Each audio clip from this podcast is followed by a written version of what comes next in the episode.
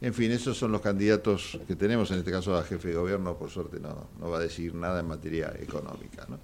Eh, estamos, podemos irnos a un oasis, que es el que nos propone Julieta Sibona, que me parece eh, muy aconsejable en el medio de, este bolón que vivimos a nivel nacional y a nivel mundo, porque Julieta siempre nos recomienda que ver en las plataformas o alguna recomendación también audiovisual, a veces nos manda al cine, otras veces al teatro. Así que vamos a ver qué nos dice Julieta hoy. ¿Cómo anda Julieta, Pablo Galeano y Matías? Te saludan acá desde Tendencias. ¿Qué tal? Hola Pablo, ¿cómo estás? Espero que muy bien todos por allá. Yo nuevamente recomendándoles acá alguna película y en este caso para ver en cine, porque hubo dos estrenos particularmente que me gustaron mucho esta semana, uno más que otro, ahora te voy a contar, pero que están muy buenos para tenerlo en cuenta. Eh, quizás mi preferido de esta semana sea Asbestas una película de Rodrigo Sorogoyen, ¿sí? Con un elenco impresionante. Rodrigo Sorogoyen yo lo recuerdo por una película que se llama El Reino, que era una especie de thriller político que le sacaba este, el jugo desde el punto de vista narrativo, desde las actuaciones, desde el ritmo que tenía, desde el mundillo político. De hecho, creo que hay un comentario, si quieres buscarlo, Pablo, y un videito ahí en el canal de Comedios, eh, en donde comentábamos esta película en su momento. Y, y viene ahora con Asbestas, un largometraje que tuvo su estreno en el Festival de Cannes el año pasado. De hecho, ganó la distinción del público también en el Festival de San Sebastián. Eh, también, eh, no sé, tiene como siete premios Goya y otros premios también, y finalmente se estrena en salas, cual le recomiendo muchísimo, donde la puedas ver, mírala, porque es una película que tiene muchísimos, muchísimos méritos, y que sorprende, ¿no? De nuevo. Eh, ¿De qué se trata Asbestas? Eh, estamos en un pueblo que está a cuatro horas más o menos de Madrid, eh, un pueblo gallego. Esta historia, abre un paréntesis, está basada en un caso real o en realidad el disparador fue un caso real. Que eso te lo dejo para Google, porque no me quiero detener eso y quiero ir a la película.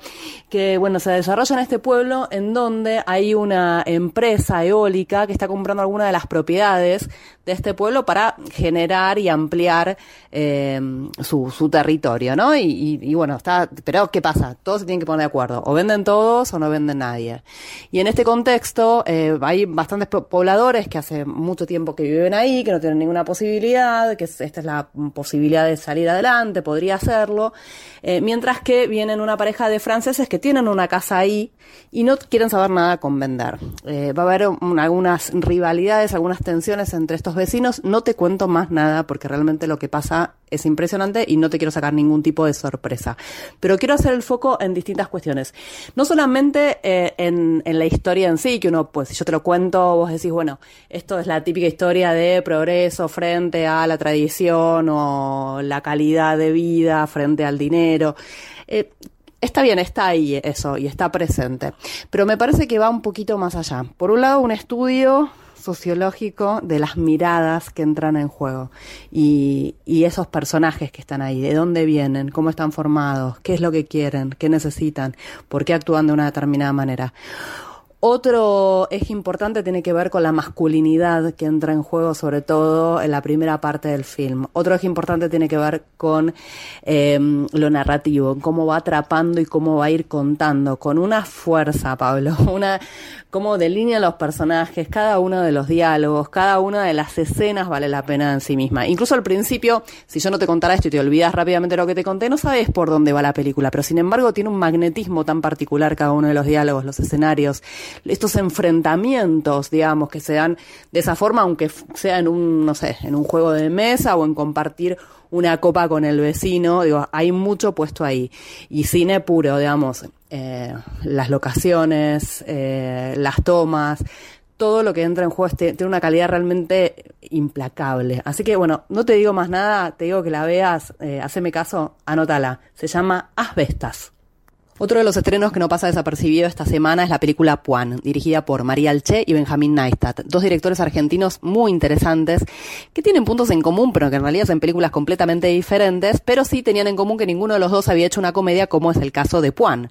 ¿A qué se refiere Puan? A la Facultad de Filosofía y Letras, ubicada en la calle Puan, ahí en el barrio de Caballito, Parque Chacabuco, y al mundillo de esta facultad. Una película que tiene, ya de por sí la propuesta es interesante, los actores realmente son muy atractivos, todo el elenco, Está protagonizada por Marcelo Subioto, Leonardo Esbaraglia, trabajan también Julieta Silverberg, Alejandra Fletchner, Mara Bestelli, Cristina Venegas y Andrea Frigerio. Y hasta hay un cameo del Ali Espósito, que tiene un, un papel dentro del film. ¿De qué se trata? Un profesor, profesor Pena. Mira, ya te estoy tirando un dato, que eh, su titular de cátedra muere sorpresivamente y está la posibilidad de que él tenga ese cargo, ¿sí? Mientras que se decide a concurso y este, ir este, también pasando sus propias contradicciones, sus propias, este, sus propias trabas, aparece otro profesor que venía de afuera, que hace mucho tiempo que no se ven, que es Rafael Sujarchuk, que es un poco como el rival y que va a acaparar un poco la atención de todo este mundillo académico. Es interesante la propuesta, están muy bien logradas, las, bueno, las interpretaciones de todos los actores son geniales, tienen mucho vuelo algunas cosas, están bien, me gusta cómo, cómo están este, planteadas cada una de las escenas, sobre todo las que son en lugares cerrados, eh, también, bueno, por supuesto están filmadas algunas escenas en la Facultad de Filosofía y Letras, cómo juega también con algunos juicios y prejuicios con respecto a los profesores y de repente y de, respecto a ese ámbito, pero yo me quedé con un poquito de ganitas de más. Digo, es una película que también tiene el mérito de plantear ese universo y lograrlo y, y bueno, y tampoco jugarse demasiado, sino ponerlo en escena con una visión propia, es verdad.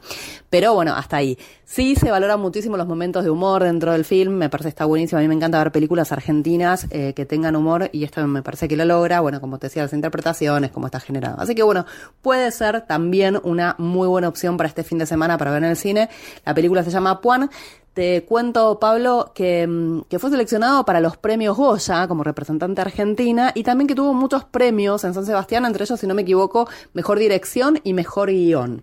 Así que bueno, esas son mis recomendaciones. Con esto, Pablo, nos despedimos. Si te parece, nos reencontramos la semana que viene. Espero haberte dado ganas de ir al cine.